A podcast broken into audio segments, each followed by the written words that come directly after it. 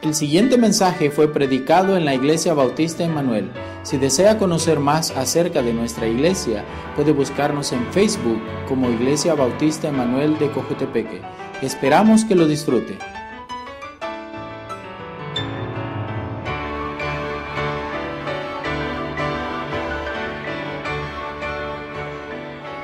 Estamos conectando desde Abraham a José. Recuerda, ¿verdad? ¿Quién recuerda eso? Cinco personas. Ahí vamos, los mismos cinco, ahí los más listos quizás. Ah, vamos a ver, entonces siguiendo las generaciones, todo encontramos aquí en, en Hebreos 11, también eh, probablemente leo eso hace poco en Génesis. Entonces tenemos el hijo prometido de Abraham, ¿cómo se llama? Isaac, ¿ok? Y después de, ah, de Isaac, el siguiente que sigue siendo el más famoso, ¿cómo se llama su hijo? Jacob. Y de allí eh, tenemos algunos hijos de Jacob, ¿verdad? Ah, el nombre de él cambió a Israel, Dios cambió su nombre. Él tenía un montón de hijos. Ah, uno de los más famosos, ¿cómo se llama él? José. José llegó a ser ah, el segundo encargado de Egipto, ¿por qué? Porque sus hermanos lo vendieron como esclavo. Eh, él llegó a, tener posición ahí, invitó a su padre y toda la familia de venir. ¿no? Todavía 70 personas que bajaron ahí como parte de su familia y ellos ya están viviendo en Egipto. Ellos están viviendo eh, allá, están ah, siendo cuidados por José, por su su dinero que él tenía, su habilidad de poder cuidar de ellos en un tiempo de gran hambre. Pasó el tiempo, muere Jacob, muere José, y ya no es igual, ahora es como un pueblo viviendo en otra tierra. Ya eh, ellos están viendo como extranjeros, no como invitados del segundo encargado. ¿Alguien puede decirme quién era el vicepresidente hace cinco generaciones? generaciones de personas. No hace cinco elecciones. Ok. Eh, así pasó con, con José. Pasó las generaciones. ¿José quién? Eh, que nos salvó del gran hambre. ¿Qué hambre? Solo gran abundancia tenemos aquí en Egipto. Es que no recordaron de la historia. Ya no estaban la misma gente ah, que antes. Y vamos a ver ah, eso un poco hoy. Ah, primero vamos a ver los nombres de los padres de Abraham, eh, de Moisés. Ya voy hasta confundiendo a la gente, ¿verdad? Los padres de Moisés. Comenzamos de ver a Moisés. ¿Alguien sabe en qué capítulo comenzamos de ver a él en el Antiguo Testamento? Éxodo. Éxodo 1, 2, que ahí por ahí anda, ¿verdad? Vamos a Éxodo 6 para encontrar el nombre de sus padres.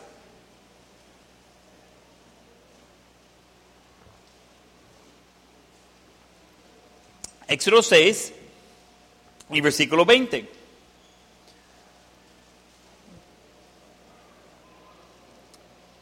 Y Abraham tomó por mujer a Jocobed su tía, la cual dio a luz a Aarón y a Moisés, y los años de la vida de Abraham fueron 136 años. Entonces, eh, estamos aquí viendo de que sus padres, sus nombres están escondidos. Cuando menciona el nacimiento de Moisés la primera vez, eh, no menciona a ellos por nombre, ah, simplemente un, un, hombre de Leví y, como eh, tomó a una mujer, está muy oculto uh, quiénes son, qué nombres tienen. Entonces encontramos a Amram y Jocabed, los padres de Moisés, y vamos a ver un gran paso de fe pero necesitamos entender las circunstancias y qué tan difíciles eran. Yo he escuchado gente decir un montón de veces, muchas veces que hace casi creo lo que dicen. Nota que dijo casi. Yo he escuchado un montón de personas, digo cientos, quizás más, de personas de decir, mire, es que estamos viviendo en tiempos difíciles. Mire, usted sabe cómo está en este país. Y, yo quiero decir, ajá, y también he viajado a otros países diferentes, aparte de eso, y mire dónde estoy viviendo. Ah, mire, pero por lo difícil del país, por lo difícil de la circunstancia, mire por lo, complicado en la situación de donde vivimos, y yo digo, mmm, si podría saber qué tan bueno lo tiene, que no es tan malo como algunos creen. Y todos tienen el concepto que la vida es difícil y las circunstancias actuales son muy difíciles, casi hasta el punto que es imposible superar. Eh, eh, casi que llega ese de que eh, ya no, no, no hay esperanza aquí, voy a abandonar mi familia, voy a España, voy a Canadá, voy a los Estados Unidos, a cualquier lugar, porque no hay esperanza. Y yo quedo pensando, mm, eso es un gran error. Y también está muy equivocado. Mucha esperanza hay. Hay bastante oportunidad de ver la fidelidad de, Dios, pero podemos también fácilmente encontrar problemas grandes en tiempos anteriores, la Biblia está llena de eso, y ver cómo es que la gente uh, obedecía a Dios y hacía lo correcto. Entonces, vamos a encontrar el contexto en que vivía Amram y Jocabed. Eh, número uno, en sus notas, si está tomando notas, los israelitas se convirtieron en esclavos. Entonces, todos los descendientes de Jacob o Israel, todos los parientes de, ah, de José, ellos se convirtieron en esclavos, pero esclavos de verdad. No estamos hablando de, de siervos, no estamos hablando de ah, gente que no le paga muy bien. Cada país tiene este ah, grupo de personas que le pagan menos, que no lo no la aprecian, que, lo maltratan y, que lo toman como por menos. Eso no es correcto, pero eh, siempre encuentra eso en cada cultura. Siempre hay un grupito de personas que lo ven a menos y que le pagan menos de lo que es justo y, lo toman como de menos importancia. Y eso es algo de que no es correcto, pero no estamos hablando de eso con esos esclavos. Estamos hablando de gente que no tenía derechos, nada. Ellos estaban allí esclavos, no podría ah, hacer ni hacer nada. Vamos a Éxodo 1, 7, está ahí cerca. Éxodo 1, comenzando versículo 7. Y los hijos de Israel fructificaron y se multiplicaron y fueron amantados y fortalecidos en extremo y se llenó de ellos la tierra. Entre tanto se levantó sobre Egipto un nuevo rey que a José, hijo de su pueblo. Y aquí el pueblo de los hijos de Israel es es mejor, es mayor y más fuerte que nosotros. Ahora pues seamos sabios para con él, para que no sea, para que no se multiplique. Y acontezca que viniendo guerra, él también se una a nuestros enemigos y pelea contra nosotros y se vaya de la tierra. Entonces pusieron sobre ellos comisarios de tributos que los molestasen con las cargas y edificaron para Faraón las ciudades de Amenazaje, Pitón y Ramenesés. Que Alguien recuérdame, ¿por qué llegaron el pueblo de Israel, los hijos de Jacob o Israel, por qué llegaron a Egipto? ¿Quién los invitó? José con la autorización de Faraón, el más alto. El segundo encargado dijo, hey, yo quiero traer mi familia. El encargado y el más poderoso del mundo en ese tiempo dijo, tráigalos, cuídelos aquí, aquí pueden vivir van a ser la, gente invitada, la gente importante aquí en este pueblo. Pero ya eso no ya valía después. Después, ese se convirtió en, y ellos son muchos, eh, necesitamos controlarlos. Estamos hablando de, de, según mi cálculo, mínimo entre 2 y 3 mil ah, millones ah, de personas. Esa es la mitad de El Salvador. Ese es grande. Ese es algo que eh, eh, una gran cantidad de personas, el pueblo de Egipto dice, mire, ¿sabe qué? Ellos ahorita andan con nosotros, pero no están contentos por el maltrato. Si ellos comienzan a enojar y viene uno de sus enemigos a atacarnos, ellos van a levantar desde adentro contra nosotros. ¿Y qué vamos a hacer? En donde necesitamos controlarlos por completo ya vamos a tomar posesión de ellos. Antes eran vecinos, ahora van a ser esclavos. Y, así de un solo, ya. Y ustedes no tienen derechos, ustedes van a trabajar día y noche, le vamos a dar la comida, ah, pero no hay pago. Eh, privilegio de poder quedar en esa tierra que era bendecida en ese tiempo, tenía mucho, ah, mucha comida, tenía, uh, ese estaba seguro que podría comer, a salir a otro lado que iba a encontrar, pero dicen, mire, mejor que no tienen ni la opción de salir. Entonces, eh, ahorita pueden ser útiles. Podemos tener millones de empleados gratis. Solo poco de comida y es abunda, no hay problema. Entonces mejor que lo vamos a tomar de posesión para que no se vaya. ¿Cómo sentaría usted si de un día al otro El Salvador comenzó de ser el, el esclavo hacer todo lo que no quería la gente de México? Solo porque hay más gente en México, ellos mandan y nosotros de repente tenemos que hacer todo. Vamos con la construcción solo por la comida que tenemos y todo lo, que nos conocemos con nuestras casas, nuestras calles, todo eso ya pertenece a otro estado. Y ellos dicen, ¿dónde nació? Ah, El Salvador. Ok, usted es ahora esclavo. No creo que estaría muy contento con eso. Eso no es correcto, eso no es justo. Y es algo que estaba viviendo ese pueblo de Israel estaba viviendo en esclavitud, pero de repente, de allí encontramos que va haciendo peor y peor la cosa. Estamos hablando de 300 ah, años, ¿verdad? Eh, entonces salió difícil eso. Ah, vamos a número dos. Amram y Jocabed se encontraron en un dilema. Amram y Jocabed se encontraron en un dilema.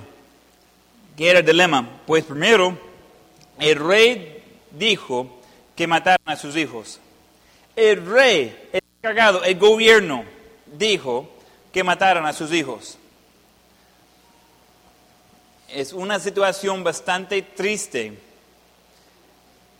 y abominable a Dios cuando gente está matando a sus, sus bebés.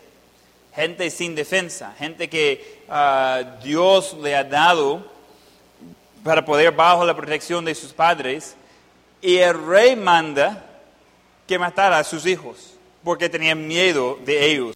Vamos a Éxodo 1.12. Éxodo 1.12, estaba cerca. Pero cuanto más los oprimían, tanto más se multiplicaban y crecían, de manera que los egipcios temían a los hijos de Israel, y los egipcios hicieron servir a los hijos de Israel con dureza y amargaron su vida con dura servidumbre en hacer barro y ladrillo, en toda labor del campo y en todo su servicio, al cual los obligaron con rigor. Y habló el rey de Egipto a los parteras de las hebreas, una de las cuales se llamaba Cifra y otra fue, y les dijo, cuando asistáis a, los, a las hebreas en sus partos y veáis el sexo, si es hijo, matadlo, si es hija, entonces viva. Pero las parteras temieron a Dios y no hicieron como les mandó el rey de Egipto, sino que preservaron la vida a los niños. Y el rey de Egipto hizo llamar a las parteras y les dijo, ¿por qué habéis hecho eso? Que habéis preservado la vida a los niños.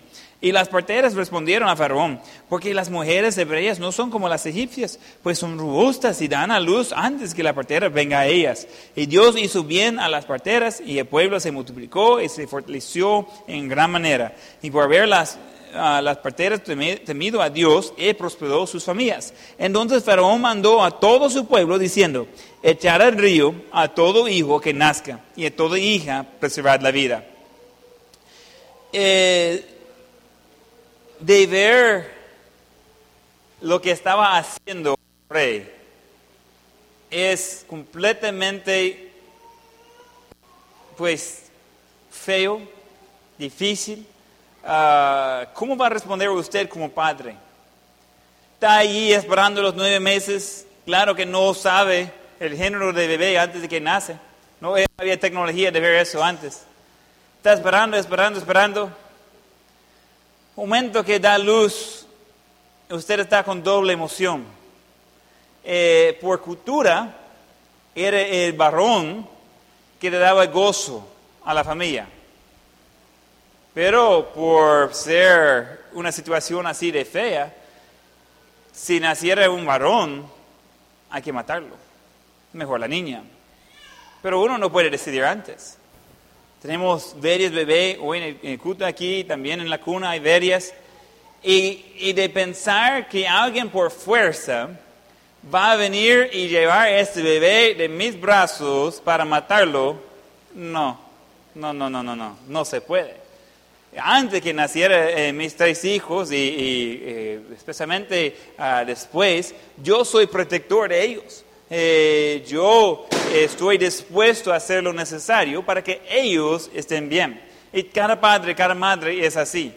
Entonces, si alguien viene y dice, niño o niña, porque estamos hablando de recién nacido, ah, niño, ok, lo vamos a llevar y le vamos a echar en el río para que muere. No, no estoy bien con eso. Pero estaba pasando. Estaba matándolos en gran manera. Estaba eh, realmente en una situación como uno dice, ¿y qué hacemos? No podemos salir, no podemos elegir qué tipo de bebé tener. Eh, eh, ¿Cómo vamos a hacer? Aquí estamos con una familia y estamos tratando de, simplemente sobrevivir y vienen y hasta matando a nuestros hijos. Y cuando gente dice, mire, por la, situación difícil de El Salvador, yo quedo pensando, ah, esa no es situación difícil en comparación de lo que muchas partes de la historia ha visto. Y estamos viendo, pero feo, feo, feo, todo lo que estaba pasando. Y ellos tenían el dilema porque el rey dice matar a esos hijos. Pero ellos sabían otra cosa. Letra B en sus notas ahí. Dios dice que Él es quien da la vida. En donde el rey dice, mata a los varoncitos. Pero Dios dice que es Él que da la vida. Es probable, si usted sigue en las noticias, usted ha visto que uno de, los debates grandes en los Estados Unidos ahorita, y por varios años, pero eh, está a un punto muy, muy público ahorita, es ese debate entre ah, qué hacer con los niños que uno no quiere. Gracias a Dios, aquí en El Salvador todavía, por el momento, está todavía ilegal de abortar con propósito. En los Estados Unidos no es ilegal, es ah, algo que le pregunta a cada persona en cada embarazo, ¿cómo quiere terminar el embarazo? ¿Qué quiere hacer con ese niño? ¿Cómo quiere eh, llevar eso? ¿Quiere tener su hijo? ¿Quiere terminar el embarazo ya? Quiere terminar el embarazo después. Eso es terrible, es una abominación a Dios y va en contra a lo que Dios ha planeado. Eso es lo que ese pueblo abominable estaba haciendo contra los pueblos de Israel. Ellos estaban por fuerza matando a hijos de otros. Ahora hay mucha gente, seguramente no es ni ni es un porcentaje grande, es mucho, mucho, mucho menos de la mitad. Eh, pero hay un porcentaje pequeño de personas que aquí también en El Salvador, que están peleando por el derecho de poder terminar el embarazo cuando uno quiere. Y eso es, para ser seguro de lo que estoy hablando, es matar a su hijo no nacido, porque él no puede, o ella no puede defenderse. Y hay muchas formas de hacerlo, pero acaba de pasar una, una ley en Nueva York y en Virginia, en los Estados Unidos, de que puede ah, decidir de terminar el, el, embarazo, así le dicen, es para destruir el bebé, es para matar ese ser vivo. Todavía se puede hacerlo legalmente en que ya está saliendo el bebé, ya está a los 40 semanas, ya está naciendo el bebé. Pero como todavía no ha cortado la cuerda umbilical y no está respirando él solo, hasta ese punto se puede matarlos. Esa es fea la sociedad donde estamos viviendo. Y sabe que cada año están presentando esos, esos uh, no se llaman leyes todavía, pero esos documentos para pasar eso como ley en El Salvador también. Y se matan a esos bebés. Y muchas veces no solo matan a los bebés, sacan sus órganos para venderlo por dinero. Eso es hoy en día.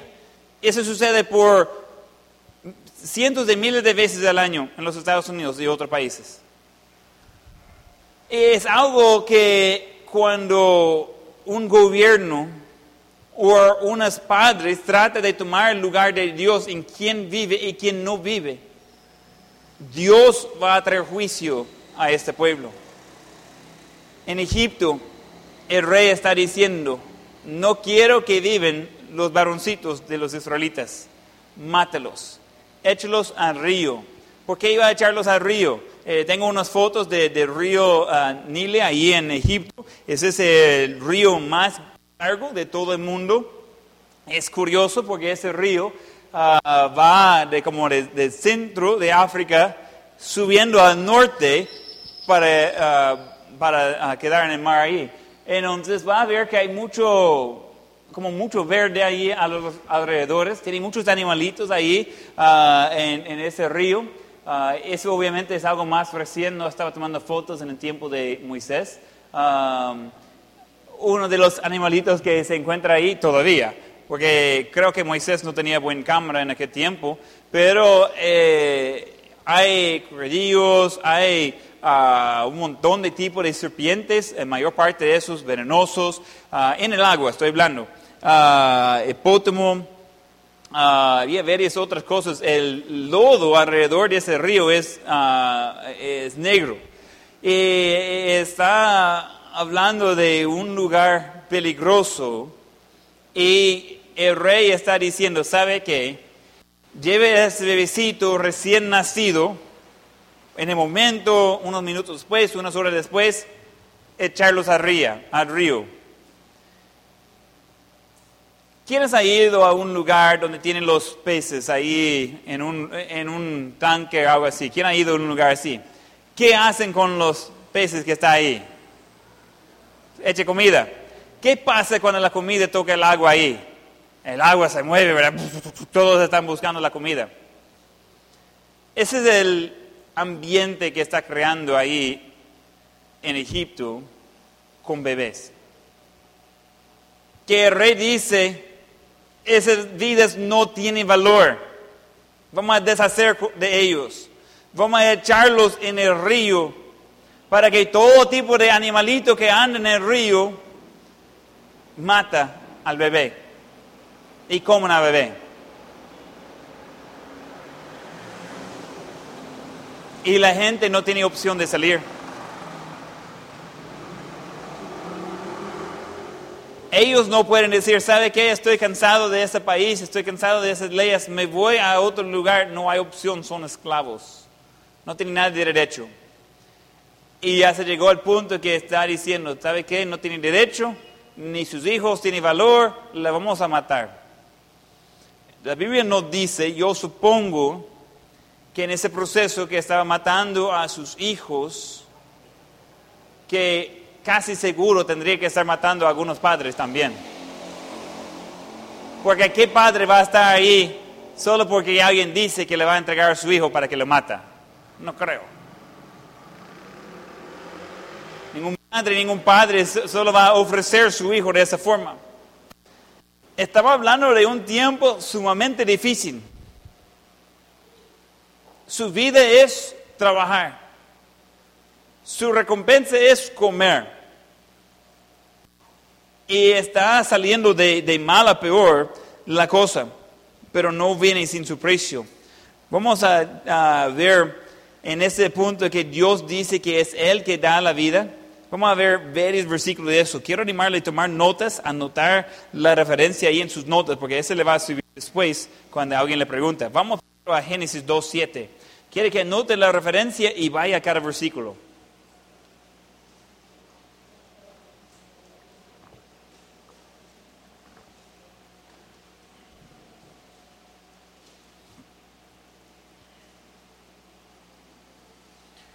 Génesis 2.7. Entonces Jehová Dios formó al hombre del polvo de la tierra y sopló en su nariz aliento de vida y fue el hombre un ser viviente. Ok, en su profundo conocimiento del idioma español, ¿quién dio la vida a ese primer hombre? Dios. Que es algo que Dios hizo específicamente.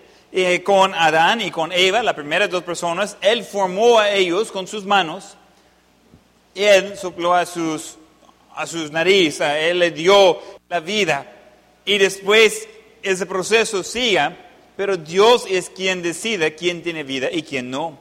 Nehemías 9.6, Nehemías 9.6, Nehemías se encuentra un poco antes de, de Salmos, Nehemías 9 y versículo 6.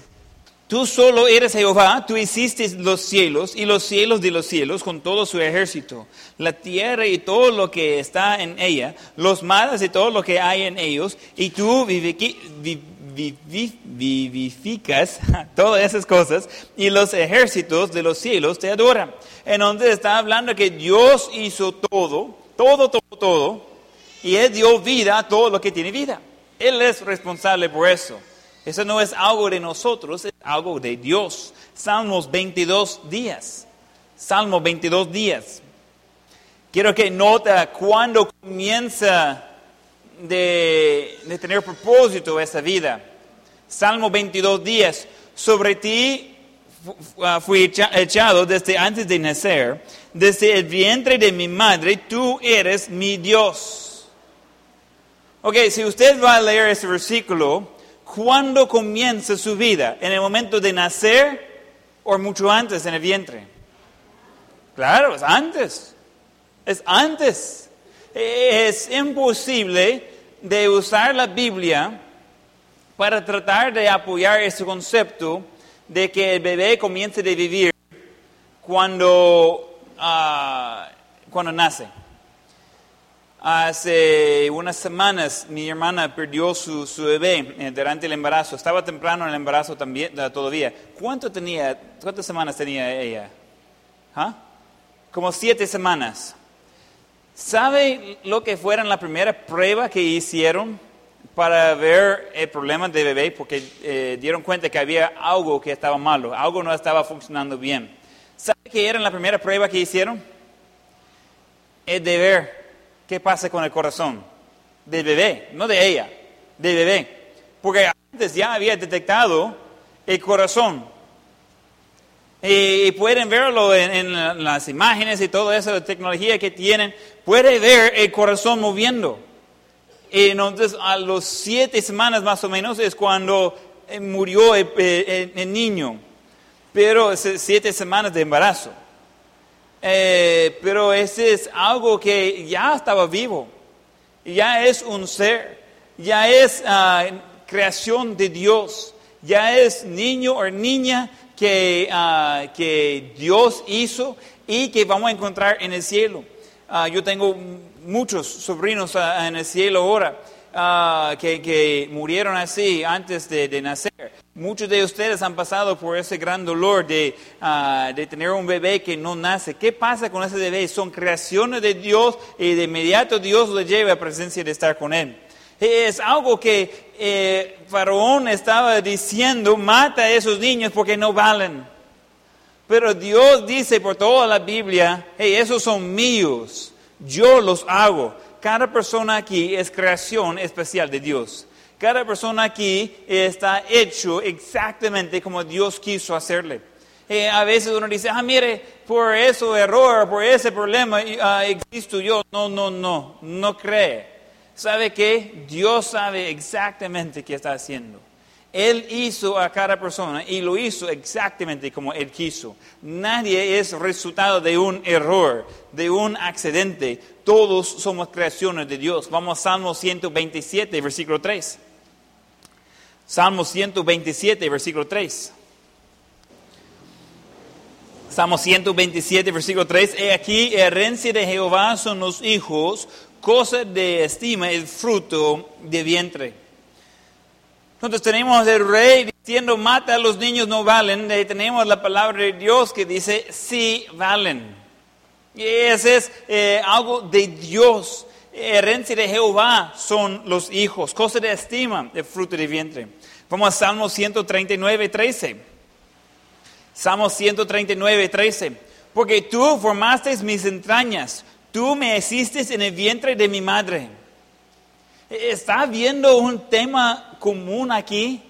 De que desde el vientre, desde el momento de concepción, comienza esa nueva persona de tener vida.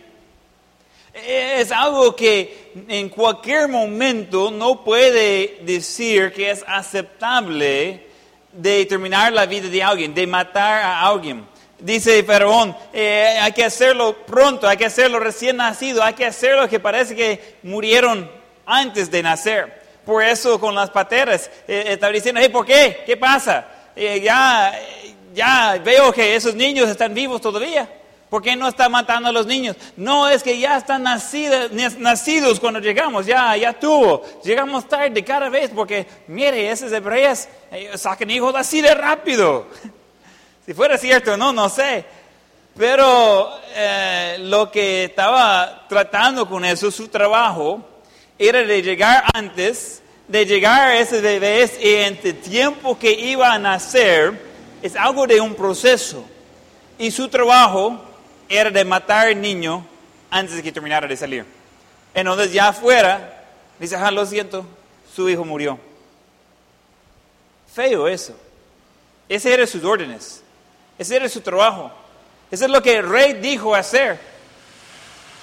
A no obedecer al rey, llevaba la pena de muerte. Dios protegió y hasta bendeció a esas mujeres egipcias por no seguir uh, los órdenes uh, de, de, un rey tan malvado. Pero eso está sucediendo muchas, muchas, muchas veces en todo el mundo. Es increíble de hacer los estudios. Yo creo que mayor parte aquí viven en algún burbuja, ni tienen idea cómo está pasando en el resto del mundo. No, no tienen idea qué tan feo es de ir donde un doctor y le pregunten, ¿y, quieren terminar el aborto, eh, quiere abortar a su hijo? ¿Quiere terminar el embarazo? ¿No le gustaría quedar más tiempo sin hijos para poder seguir sus carreras? Ese es el hospital. Es el lugar donde va para ver si el bebé está saludable. Y no importa si está saludable o no, le comienzan de ofrecer de matarlo.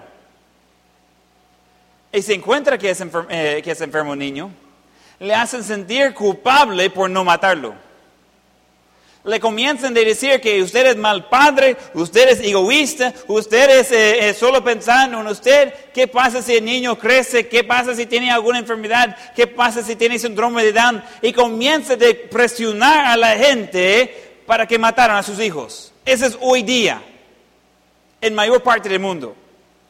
Aquí es una de las pocas excepciones que no es así, pero por ahí va ya está en proceso, ya está en movimiento. Y la gente pensando que es un derecho de la mujer de decidir si va a sobrevivir su hijo o no.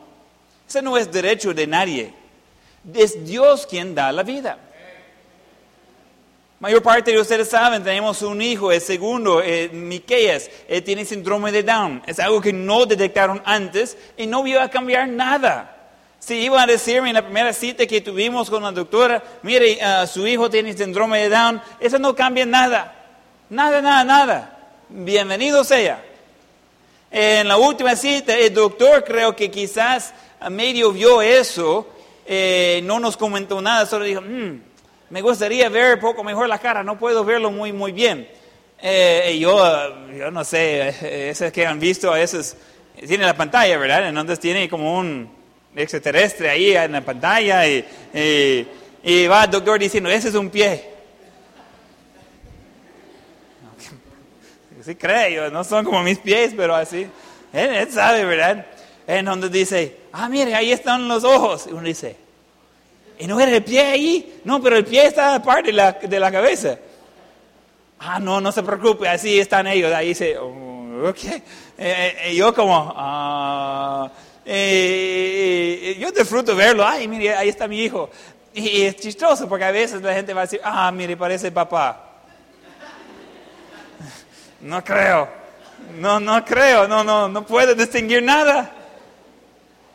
Pero uno de los momentos más felices es cuando ve a su hijo la primera vez por esa, esa maquinita. Yo tan emocionado cada vez que, que pasamos por eso, ya son tres veces. Uh, y, y, wow, qué emoción. Hey, ese es mi hijo. Qué milagro de ver uh, lo que Dios está haciendo ahí. Pero uh, muchas veces ese momento de alegría se convierte rápido y el doctor, enfermera o técnico que está ahí dice, ¿sabe qué? Yo veo algún problema con ese niño. Y ese solo va a ser una carga en su vida. Y ese nunca va a poder cuidar de sí mismo. Mejor terminarlo ya. Mira, hay programas que pueden hacerlo gratis. Hey, Eso es completamente incorrecto, es abominación a Dios, no importa lo que dicen las leyes de la tierra. El rey dijo, mata a los niños. Los padres dicen, no es de nosotros decidir quién vive y quién no. Ese hijo viene de Dios. E-, ese hijo es alguien que Dios ha decidido permitir en nuestras vidas. Y si Dios permite que ese niño nace y que tenga salud y sobrevive, entonces es porque Dios quiere que sobrevive. No tenemos nosotros la autoridad de echarlos al río para terminar su vida. Entonces vamos a ver cómo respondía. Ah, tenemos un versículo más. Creo que no hemos leído Jeremías 1.5.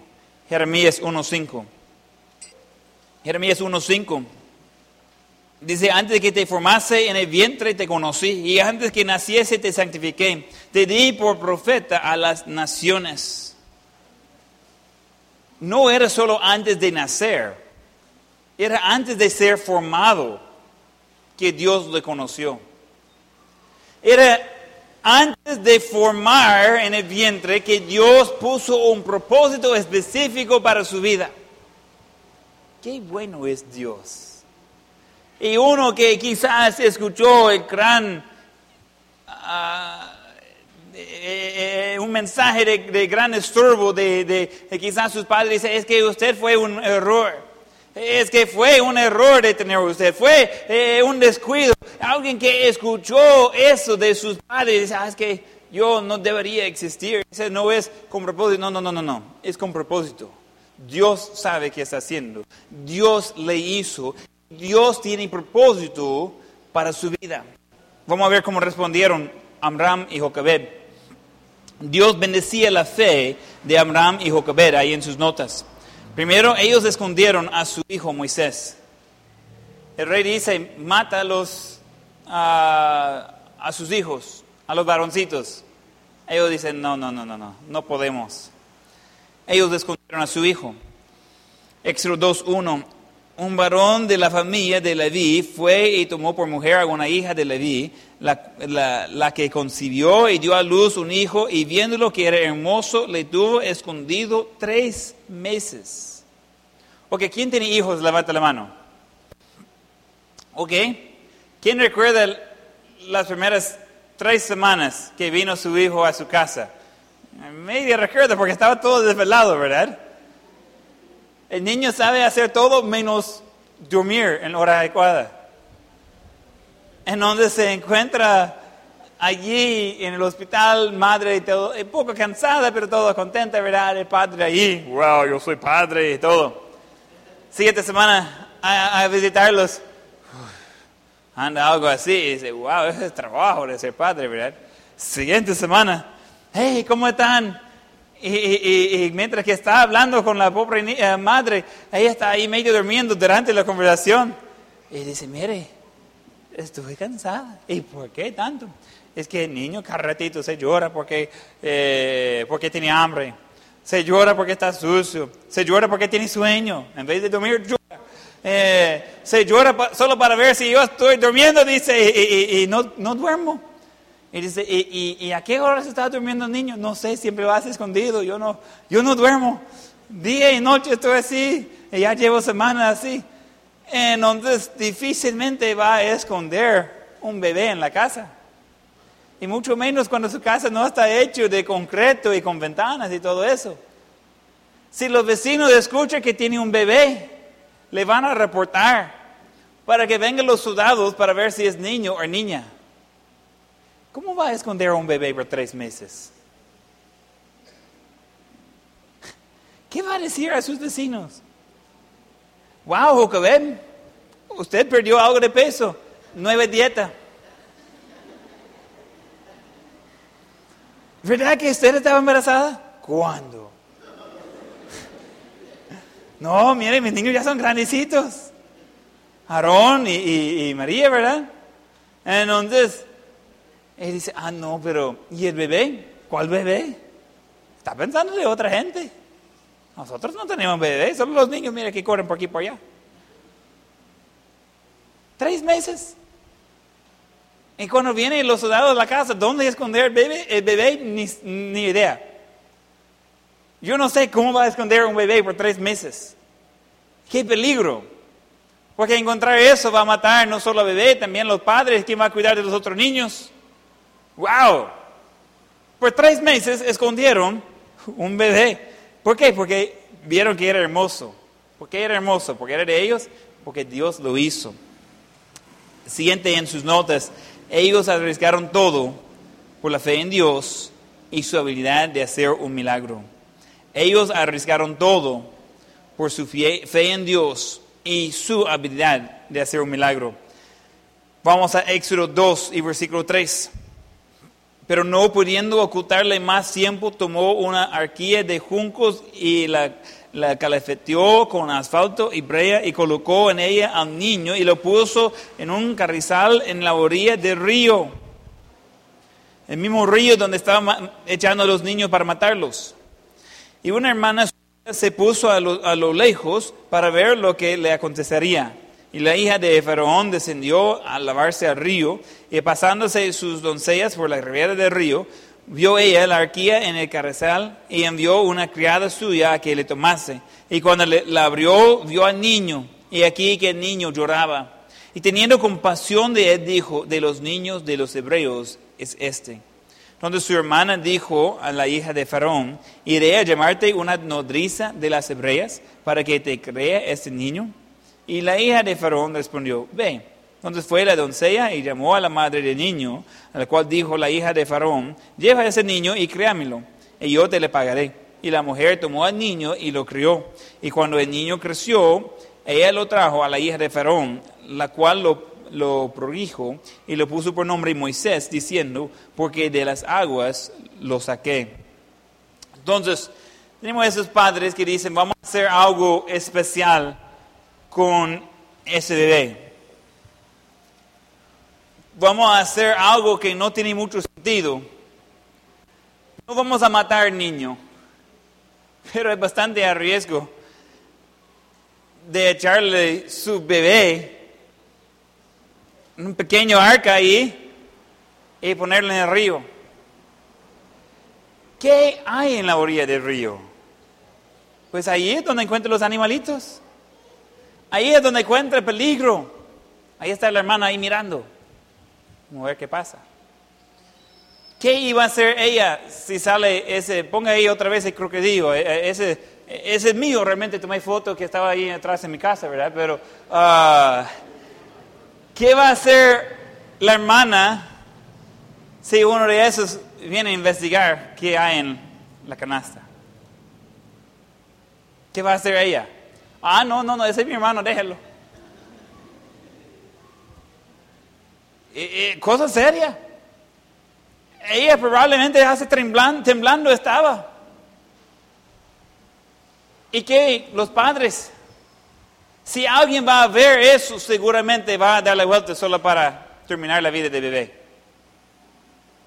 Ellos ni podrían estar presentes. Y la hermana de Moisés, bien lista. Cuando destapan ahí, encuentran un bebé que está llorando. La humanidad de ella dice, ah, pobre niño. Y ella rápido dio cuenta, ¿sabe qué? Ese niño tendría que estar ya muerto. Y ese niño ya lleva algo de tiempo. Hay gente actuando ilegalmente para que ese niño todavía tenga vida. Y cuando todavía está con eso, que tuvo compasión, estaba, ¿y qué hacemos? Porque el padre de ella es que mandó a matar a los demás. Y viene la niña y dice, dice hey, ¿quiere que le busque a alguien para criarle el niño? El niño? Ella no había decidido qué hacer. Ella no estaba, ¿y quién puede criar ese niño para mí? ¿Yo, yo, yo qué hago? Yo no sé nada de niños. No, viene la niña rápido asumiendo de que, eso es como cosa de venta. Uno le va vendiendo algo que ni sabía que quería. Y así hace la niña con, con la princesa. Y dice, ¿sabe qué? Le voy a buscar a alguien que va a criar ese bebé para usted. Y eso lleva junto con eso, usted va a pagar, usted va a cuidar, va a ser bajo protección. qué, qué bien. Está buena la niña. No sé si ese fue el plan, no sé si le pusieron esa posición específicamente, no sé si solo fue así como han salido las cosas y no había pensado. Y viene la misma mamá y va a llevarlo por un tiempo y después le va a entregar a otra persona, pero vivo, su hijo. Quiero que usted va a estar en la posición de Jocobed, la mamá de Moisés. Amram, el padre de Moisés. De ver lo difícil de entregar su hijo ya dos veces. Una vez para dejarlo en el río. Recibirlo un rato más en la casa. Y llevarlo otra vez para entregarlo para que sea hijo de otra persona. Tal vez en cuando uno quiere regalar sus hijos, ¿verdad? Pero solo por un ratito. Solo por un ratito. Uno dice, ¿y no tiene un amigo que quiere visitar? O, los abuelos, o, algo. Pero realmente es un ratito. De tener algo que por fuerza tiene que entregar a su hijo a otra persona. La primera vez pensando quizás va a morir. La segunda vez sabiendo que esa persona le va a crear muy diferente de como iba a hacerlo usted. Difícil, difícil. Esos son tiempos realmente difíciles. Esos son tiempos realmente complicados. Y piensa en las lágrimas de los padres de Moisés. Muy pocas veces que salen sus nombres en la Biblia, pero su fe es real. Su necesidad era real. Ellos necesitaban un Dios de que podría salvar a su hijo. Siguiente punto en sus notas. Dios salvó a Moisés, sus padres, los israelitas, eh, usando a Moisés para sacarlos de Egipto, y a cada persona que pide la salvación. Entonces Dios salvó a Moisés, salvó a sus padres, por Moisés como el líder salvó a todo el pueblo de Israel, lo sacaron de Egipto y espiritualmente salva a cada uno que pide la salvación de Dios. ¿Sabe que ese canasta, aquí aquí, es una muestra de salvación de Dios? Es un cuadro de lo que Jesús hizo por nosotros. Él hizo una forma en la cual nosotros podríamos vivir. Pero esa vida que Dios está ofreciendo no es solamente ese tiempo temporal en la tierra. Esa vida que está ofreciendo es vida eterna. La vida eterna de Dios. Él quiere que nosotros podamos estar con Él para siempre. Y como los padres de Moisés le crearon algo para poder verlo salvo físicamente, Dios hizo algo poder hacernos vivir espiritualmente por la eternidad. Vamos en nuestras Biblias a Juan capítulo 3. Juan capítulo 3. Juan capítulo 3 y versículo 15. Dice, para que todo aquel que en él cree no se pierda, mas tenga vida eterna. Porque de tal manera amó Dios al mundo, que ha dado a su Hijo unigénito, para que todo aquel que en él cree no se pierda, mas tenga vida eterna. Está repetido dos veces. Porque no, no envió Dios a su Hijo al mundo para condenar al mundo, sino para que el mundo sea salvo por él. El que en él cree no es condenado, pero el que no cree ya ha sido condenado, porque no ha creído en el nombre del unigénito Hijo de Dios. Encontramos que Dios hizo una forma Dios hizo su medio de salvación. Y no es como nosotros creemos, es como era necesario, como Dios ya decidió. Él mandó a Jesús de morir en la cruz por nosotros, para que como Moisés podríamos ser salvos. Moisés fue salvo de la muerte física, pero Dios está ofreciendo de salvarnos de la muerte espiritual. Yendo en nuestras Biblias a Lucas capítulo 19 versículo 10. Lucas 19, 10. Dice, porque el Hijo del Hombre vino a buscar y a salvar lo que se había perdido. La razón que vino Jesús es para encontrar a los que tienen necesidad y de poder recibir el regalo de la salvación. Por eso vino. No vino para hacer otra cosa, no vino solo para experimentar la vida aquí en esa tierra. Él vino porque usted y yo tenemos problemas grandes. Usted y yo somos pecadores. Y por ser pecadores nosotros no podemos ir al cielo y estar en presencia de Dios. Al menos que hay una forma de limpiar ese pecado. Siguiendo en Romanos 5, 8. Romanos 5, 8. Romanos 5, 8 dice, más Dios muestra su amor para con nosotros, en que siendo aún pecadores, Cristo murió por nosotros. E, es algo que hay gente que trata de arreglar su vida antes para acercarse a Dios. No, no, no. Dios murió por nosotros, aún siendo pecadores. Él quiso ayudarnos, salvarnos, Él quiso rescatarnos porque no podemos hacerlo nosotros mismos. Poco más adelante, Romanos 19, que si, que si confesares con tu boca que Jesús es el Señor y creeres en tu corazón que Dios le levantó de los muertos, serás salvo. Porque con el corazón se cree para justicia, pero con la boca se confiesa para la salvación. Nosotros tenemos necesidad.